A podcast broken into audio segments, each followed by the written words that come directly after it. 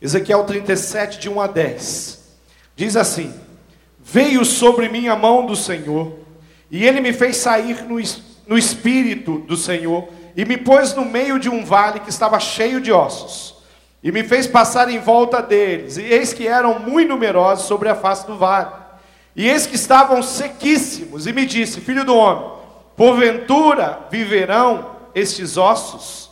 E eu disse: Senhor Deus, tu sabes.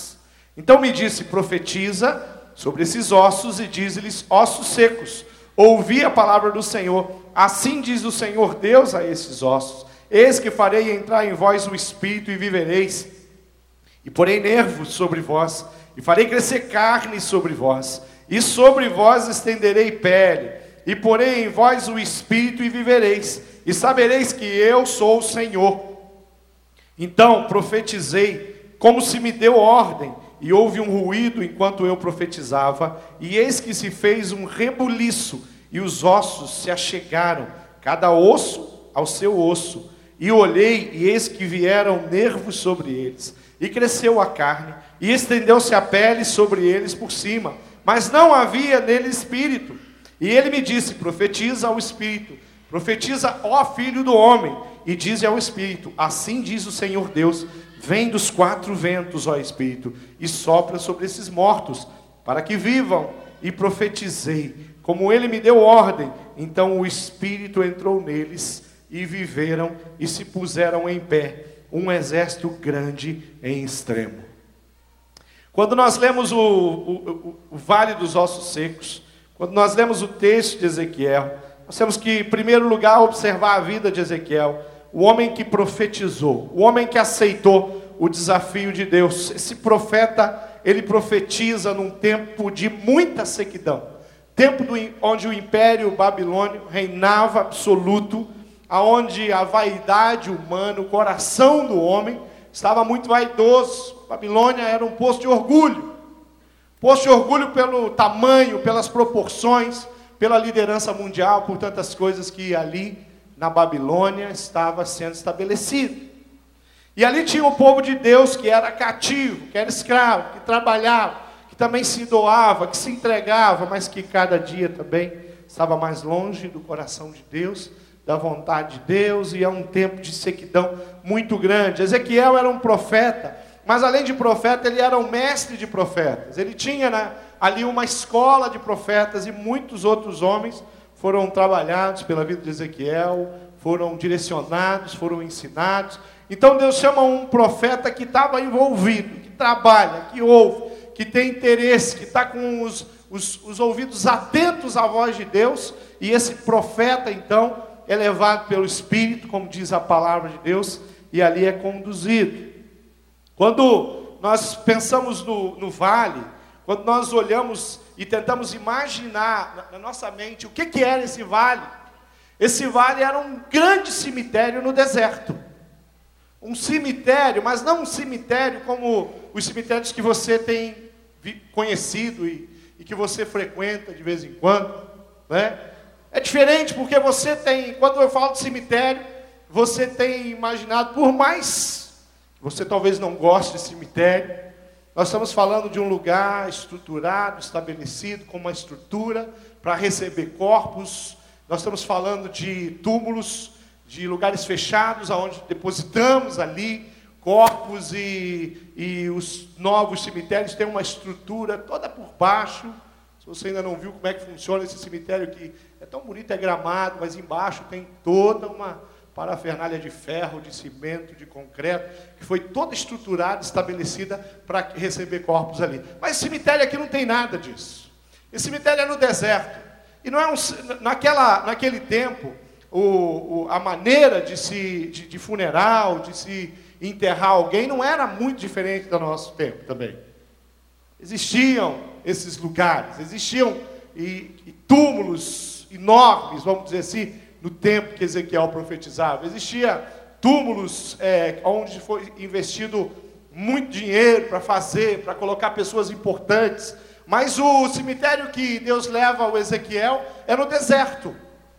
É um lugar onde eu imagino que qualquer pessoa que não tivesse dinheiro, recurso, estrutura, de família, alguma coisa, era levado para lá.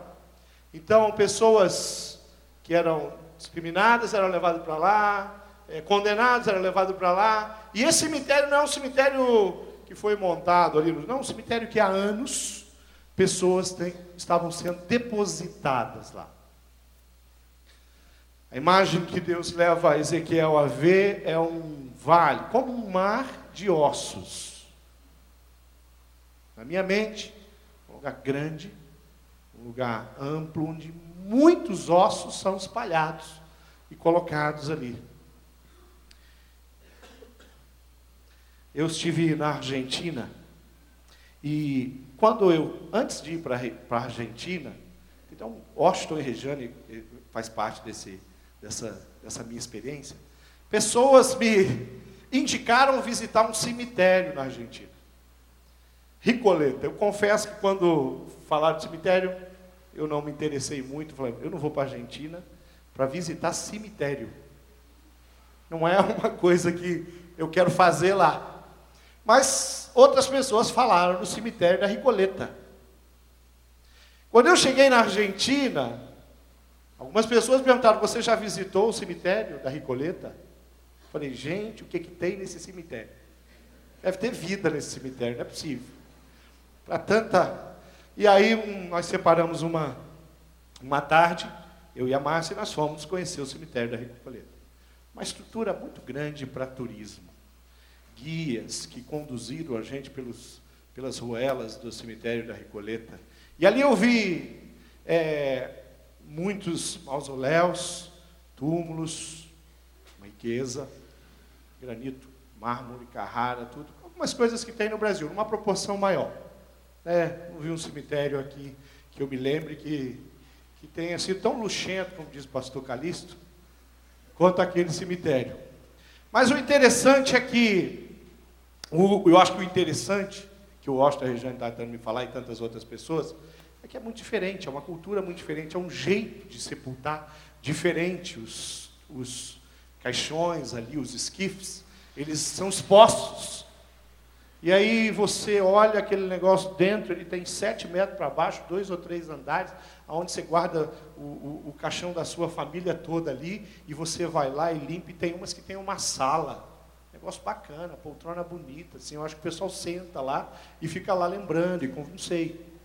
Mas, e porta, inclusive nós vimos um senhor que estava aberto, ele estava lá limpando, um senhor de idade limpando ali o, o ambiente, muita riqueza, muita história, alguns sarcófagos que foram trazidos da Grécia, da França, e há cento e não sei quantos anos atrás. Então, algumas coisas assim, e a guia, ela contava histórias e falava dos cidadãos que ali estavam repousando, né?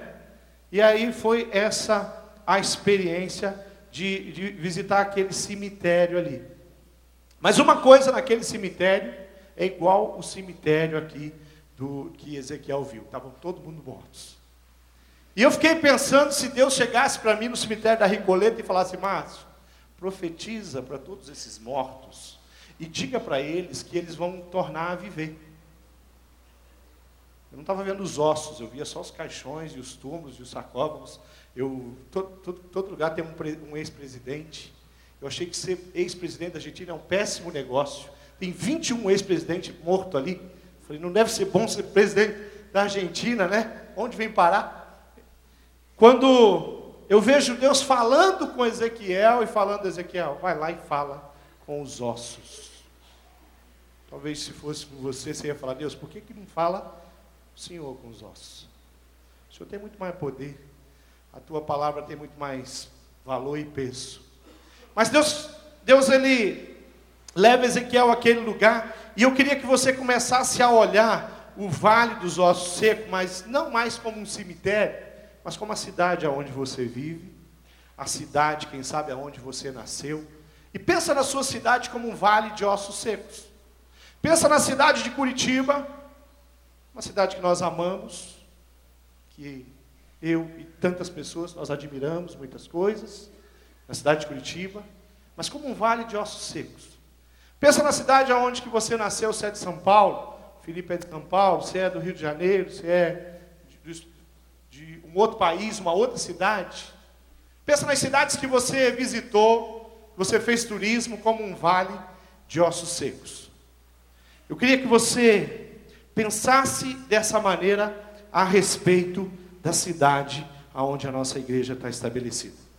Eu queria que você imaginasse como vida, a manifestação de ontem, como a igreja indo até o vale dos ossos secos e falando de vida, e falando de transformação, e falando de restauração, e profetizando o amor de Deus no vale de ossos secos.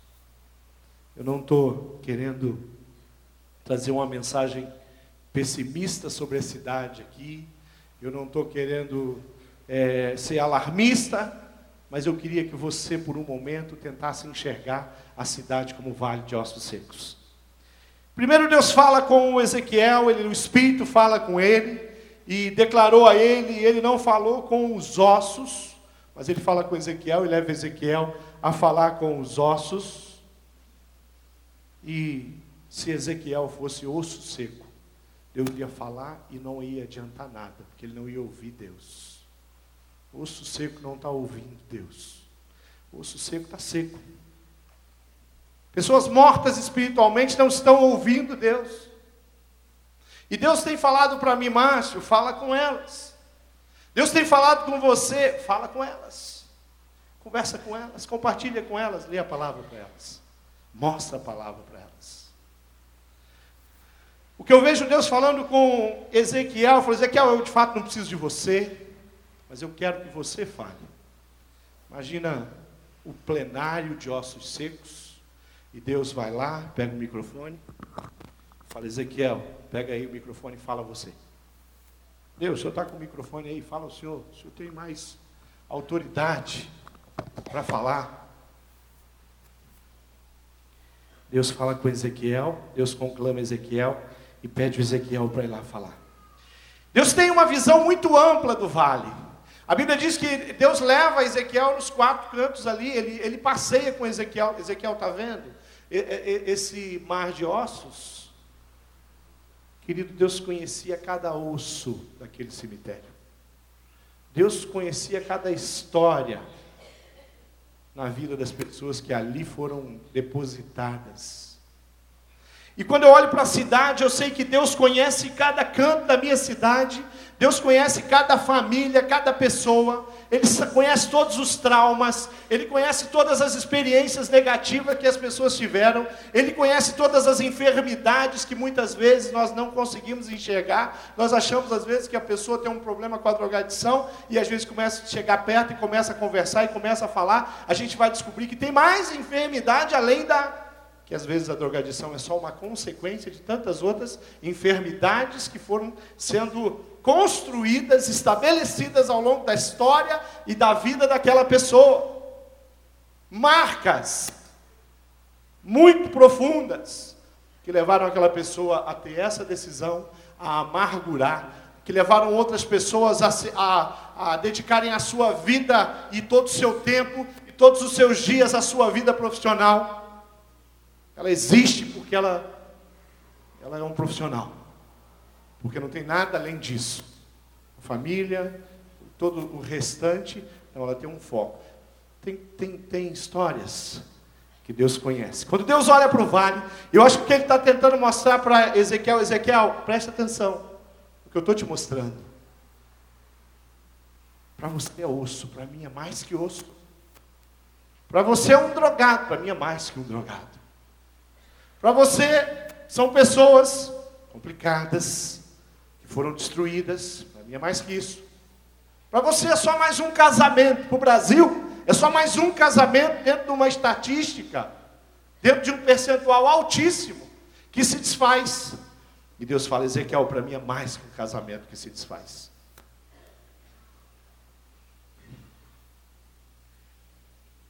O grande questionamento de Deus do Espírito de Deus.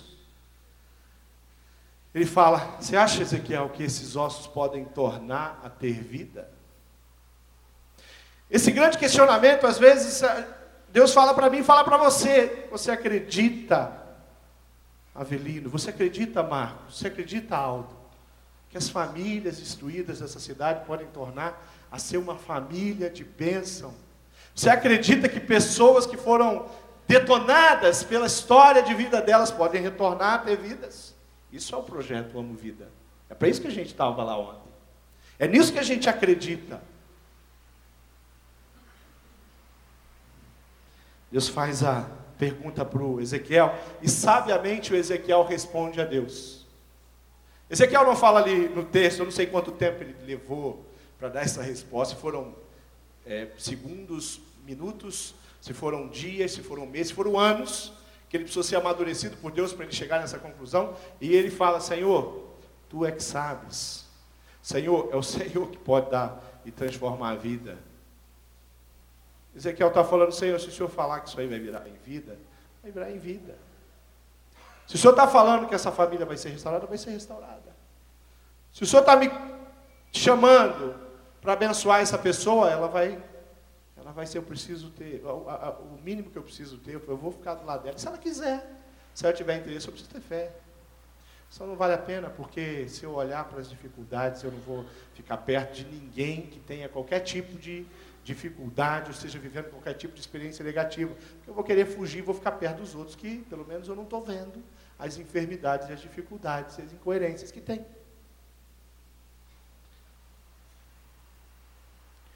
E Deus manda a Ezequiel a declarar, dizer para os ossos de forma objetiva. Deus fala para ele assim: fala para os ossos prestarem atenção. Meu irmão, como é que o osso presta atenção? Fala para os ossos prestarem atenção no que você vai falar. Ele está falando assim, igreja, faça a faixa. Igreja, vá lá na 15 de novembro.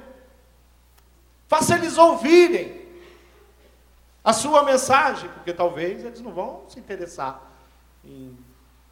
Não vai vir aqui aquela multidão que passa na 15, chega aqui no domingo vai chegar ali na porta, falar com nossos introdutores, Escuta, nós viemos aqui porque nós estamos interessados na mensagem que vocês têm para pregar, na profecia que Deus deu a vocês, para a minha vida, e Deus fala, vai lá, fala com eles, sacuda eles, para que eles possam ouvir aquilo que você vai dizer através de mim. A clareza e o interesse de Deus revelado aos ossos é surpreendente. É, tem toda uma base no amor. Deus ordena ao profeta descrever, detalhar exatamente aquilo que ele quer. Olha, deixa, osso, presta atenção, osso. Porque vão, vão começar a nascer tendões. Carne vai brotar do nada, porque osso não tem como produzir carne. E as peles, elas vão se estabelecendo. E, esse, e vai voltar a ser um corpo. E vai voltar a ter vida clareza da mensagem de Deus, a clareza da proposta de Deus é que a, a cidade precisa ouvir da igreja. A cidade precisa ouvir da gente que nós cremos num Deus que transforma as vidas. Nós cremos num Deus que estabelece vitória na vida das pessoas. E o resultado espetacular do amor de Deus ali no vale, demonstrado naquela visão, linguagem figurada do que Deus faz na vida das pessoas. Quando o profeta começou a falar, ou seja, quando ele começou a obedecer a Deus, quando ele obedeceu a Deus, aí começou essa cena tremenda. Você queria estar por perto, junto com Ezequiel, tendo uma visão? Você queria que ele filmasse? mandasse um vídeo para você do que, que aconteceu naquele vale? Hã? No coração de Deus, na intenção? Você quer participar e enxergar do que Deus quer fazer, está fazendo na vida de muitas pessoas na cidade? A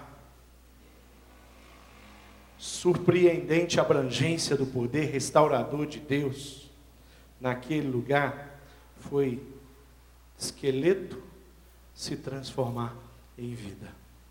Queridos, existe uma coisa que a gente chama de voz profética da igreja. Algo que nós declaramos que é aquilo que nós temos como igreja para oferecer para a sociedade. Nós somos a igreja do Senhor, fomos escolhidos, separados, para anunciar as coisas do coração de Deus para a cidade. Agora, existem dimensões para mim ser um profeta de Deus. Muitas vezes eu posso desassociar e a gente usa a palavra profeta, parece que uma palavra que já foi tão mal usada.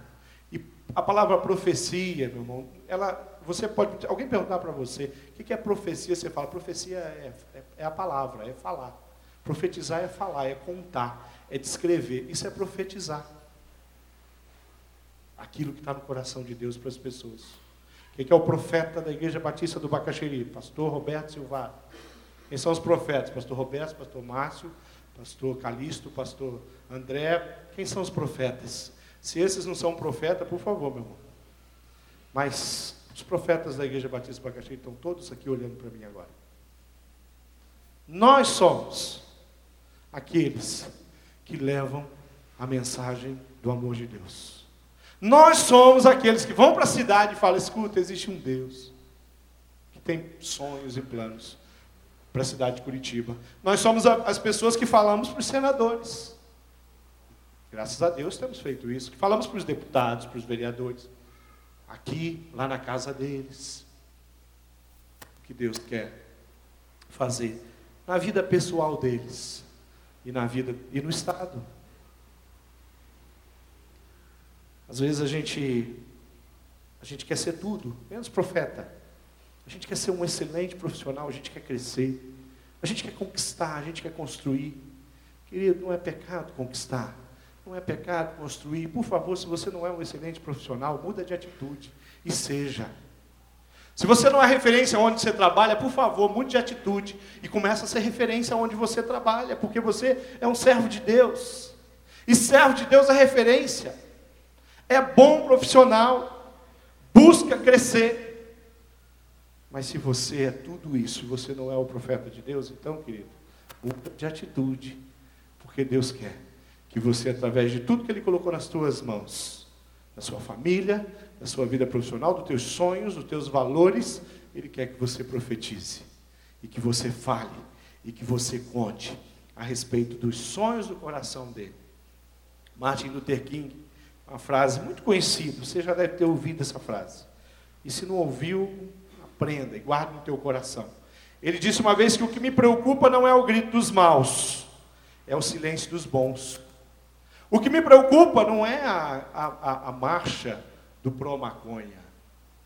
A igreja não está marchando também para dizer que Deus ama a cidade, que Deus ama as famílias independentes, e em todas as outras áreas e todas as outras causas. Então nós precisamos sempre, de forma coletiva, como igreja, corpo de Cristo. E quando eu estou sozinho, eu continuo fazendo parte do corpo de Cristo. Eu continuo a alertar a sociedade, a cidade, a família, os vizinhos a respeito de que existe um Deus que tem interesse nas pessoas. A voz profética da igreja aponta para a verdade. A voz profética da igreja é aquela que leva e fala: Nós temos um livro e esse livro tem uma proposta muito boa para a sua vida, querido. Está aqui o que a gente crê, está aqui o que a gente quer fazer, está aqui o que a gente quer seguir, está aqui o que a gente ama.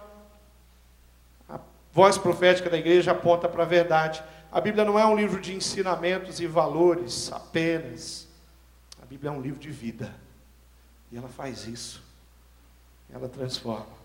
A igreja do Senhor pelo, pelo amor e pela misericórdia dele, ele falou para a igreja: Olha, está aqui, vai lá, leva a minha palavra. Só pelo amor e pela misericórdia que ele fez isso. Quando a cidade diz que, o, que se o casamento não der certo, você rompe, a igreja diz que vale a pena. Quando a cidade diz assim, é melhor estar sozinho do que estar casado. casamento é uma coisa muito complicada. Você diz, não, é melhor estar, tá, estar tá acompanhado, porque a Bíblia diz isso. É melhor ser dois do que ser um, porque a Bíblia diz isso. Quando a cidade diz essas pessoas não têm jeito, existe eu tenho muitos conhecidos que são policiais no Rio de Janeiro, que convivem, inclusive parentes, que convivem com aquela questão da favela. E aqui também a gente tem contato com algumas pessoas, eu tenho contato há muitos anos já que eu estou dentro da delegacia do adolescente, conheço muita gente aí da área da, da justiça. E existe um, uma descrença muito grande na justiça com relação a, a delinquente, como são chamados, não oficialmente. Mas descrença. Você vê, a descrença é tão grande que os projetos praticamente não entram muito poucos. Existem alguns projetos de restauração de pessoas que estão detidas, existem, mas são muito poucos perto do, da quantidade de detentos que tem na, no, no Estado, na cidade, no Brasil. São milhões, milhões de pessoas detidas hoje.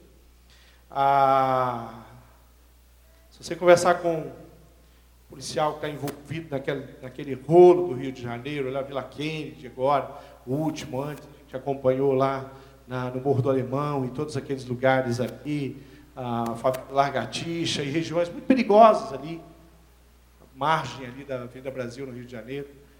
Ah, eu ouvi de um policial, ele falou, se a gente pega um bandido, coloca na viatura e ele está ferido, nós temos que levar para o hospital, a gente dá a volta até ele morrer. Acaba todo o sangue. Ele tem um... Só ouvi de um policial. O policial que não tem Deus, mas essa é a realidade. O que fazer? Você vai condenar ele? Essa é a cultura do coração dele. E alguém ensinou isso para ele. Mas a igreja, ela faz diferente. Ela tem que fazer diferente. Ela tem, tem que ter essa voz profética. Pô, vale a pena fazer alguma coisa por eles. Ela aponta para a verdade, ela aponta para as possibilidades. Ela aponta para aquilo que deve ser feito. A igreja de Cristo sempre andou e sempre andará na contramão. Nós podemos diminuir esse, esse percentual. Mas lá atrás, há dois mil anos atrás, quando um militar chega é, para os seus superiores e ele fala: Olha, tenho más notícias para vocês. Aquele povo complicado, que está transtornando o império, chegou aqui em Roma. Eles estão por aí, os cristãos.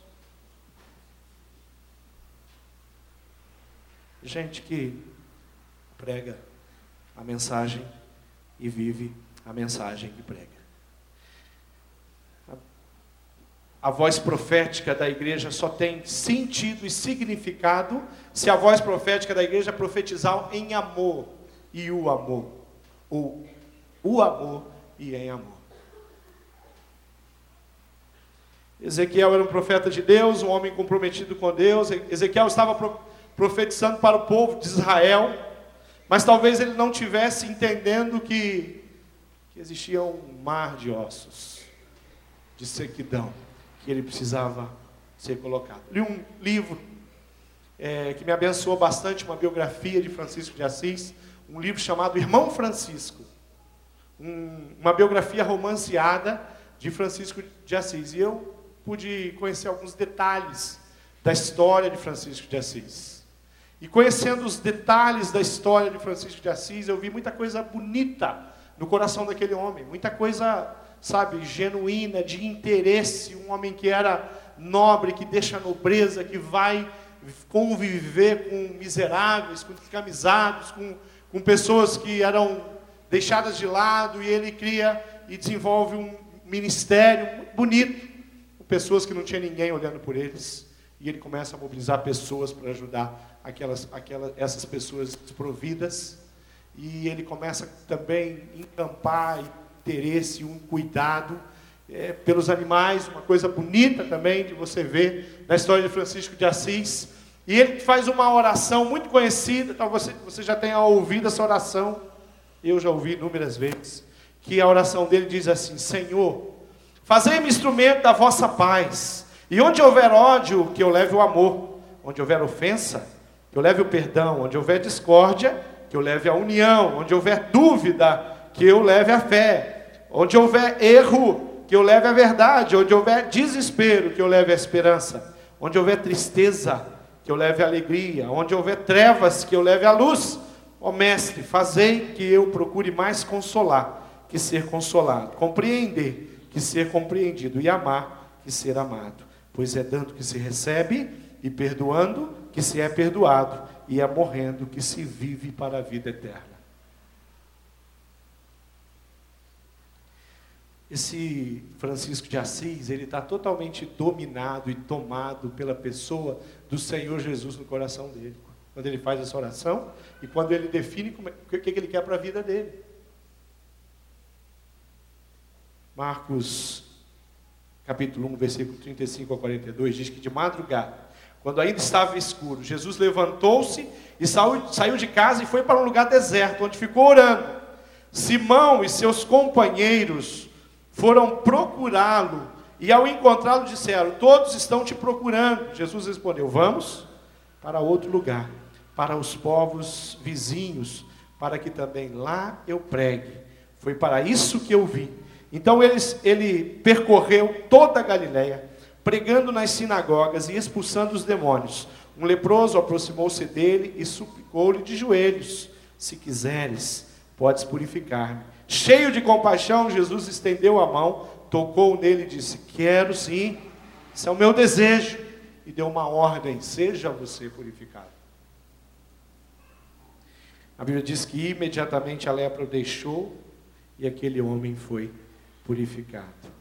Na essência de Jesus, na vida de homens como Francisco de Assis, o propósito deles era ser esse profeta nós estamos falando do Jesus homem, do Jesus que foi cantado ali, quando Felipe cantou que ele queria ter andado com Jesus, estado ali, né, ouvido as primeiras palavras, não é isso? A música é sua, Felipe? Amém, Deus te abençoe. Ouvido as primeiras palavras que Jesus falou, que vontade, né? De, é o Jesus homem. Porque o Jesus Senhor, ele fala com a gente, a gente ouve. Depois ele fala, e aquele semblante, eu vou ver de novo. Ele está falando da volta de Jesus, ele está falando da nossa vida eterna na presença de Deus. Música bonita, música que fala coisas que, que, nós, que nós sentimos no nosso coração. Então, querido, queria que você entendesse que nós estamos diante do vale dos ossos secos, que a cidade de Curitiba é vale de ossos secos, sim, com todos os benefícios todas as dificuldades, todas as, as incoerências que a cidade tem. Que a sua família talvez seja o vale, um vale de ossos secos e você precisa se levantar em nome do Senhor Jesus ali como profeta, aquele que fala, aquele que fala em amor, aquele que abençoa, aquele que intercede, aquele que vai para o secreto, aquele que sai ali, como Jesus, nosso exemplo maior, e vai lá sozinho para falar com Deus para conversar sobre o vale. E se você ainda não tem sido esse profeta, eu queria desafiar você a, a orar comigo. Vamos ficar de pé. Vamos ficar de pé. E vamos orar. Você acredita de todo o seu coração que pessoas destruídas, eu queria que você pegasse aí Queria que você saísse daqui com uma, uma imagem no teu coração, aí uma, alguma uma ilustração firme. Eu queria que você pegasse aí na, na bolsinha da, da cadeira aí um esboço da mensagem. Não um esboço da, minha, da mensagem que está no boletim. Se pegasse esse papel que está aí, você tem aí, pega um exemplar dele, segura nas tuas mãos aí. Queria que você guardasse isso no teu coração? Está com ele na mão? Agora amassa ele. Faz uma bolinha de papel. E não jogue na cabeça do teu irmão. Fez a bolinha, agora desamassa ele. Eu quero que você restaure esse papel aí. Esse papel foi totalmente danificado. Foi na sua perna lá. Esfrega ele aí. Tenta Devolve a ele a originalidade dele. Isso é possível? É possível? É? Queridos, Assim é a vida das pessoas que moram nessa cidade. Tem marcas lá que, meu irmão, você não vai conseguir fazer muita coisa. Talvez você consiga até chegar aí onde você chegou. Mas o que a profecia que Deus deu para nós é que quem quer restaurar esse papel aqui é Ele, pode ser até através da gente, mas é Ele. Talvez para esse papel voltar a ter forma, ele precisa passar por um processo aí, precisa ser totalmente desintegrado e feito de novo. Mas Deus faz isso com a cidade, Deus faz isso com a classe política, Deus faz isso com a sua família, Deus faz isso com a sua vida e com a minha vida. Ele pode dar forma de novo. E às vezes marcas que vieram lá da infância. Uma, uma família que eu visitei, eu estava conversando ali com a, os pais, aquela criança de 3 a 4 anos de idade. Enquanto a gente conversava, problemas sérios na, na área de dependência química, ela desenhava, mas ela estava ali ouvindo e eu estava constrangido pela, pela situação. E, mas eu tinha consciência de que o que aquela criança já tinha testemunhado com os olhos dela, ela já tinha ouvido de desgraça dentro da casa dela. E ela desenhava e eu percebi que ela forçava tanto o lápis, nervoso. Quebrou. O lápis ficou quebrou no meio. Ela estava desenhando. Criança desenhando. Essa criança Tá assim, ó. E se as coisas não mudarem lá, ela vai ficar cada vez pior. Quem sabe ela vai ficar até assim, ó. Vai nem conseguir voltar naquela, naquele formato. Mas eu creio na, no amor de Deus, na mensagem profética que Deus nos deu, o coração que Deus tem dado para Heleninha Edvardes e tantas outras Heleninhas e Edvardes que tem nessa igreja, que Ele pode dar o seu coração. Eu queria que você orasse comigo agora. Feche seus olhos. Tenta repetir essa oração. Se você acha que alguma coisa precisa acontecer, você vai dizer assim: Senhor Jesus, eu me coloco à tua disposição. Eu quero ser usado. Eu quero profetizar para a cidade. Eu quero profetizar para a minha família. Eu quero levar esperança aonde não tem esperança. Eu quero levar alegria aonde não tem alegria através do, das tuas verdades. Restaura, Deus, o meu coração e me ensina a fazer tudo conforme está no seu coração.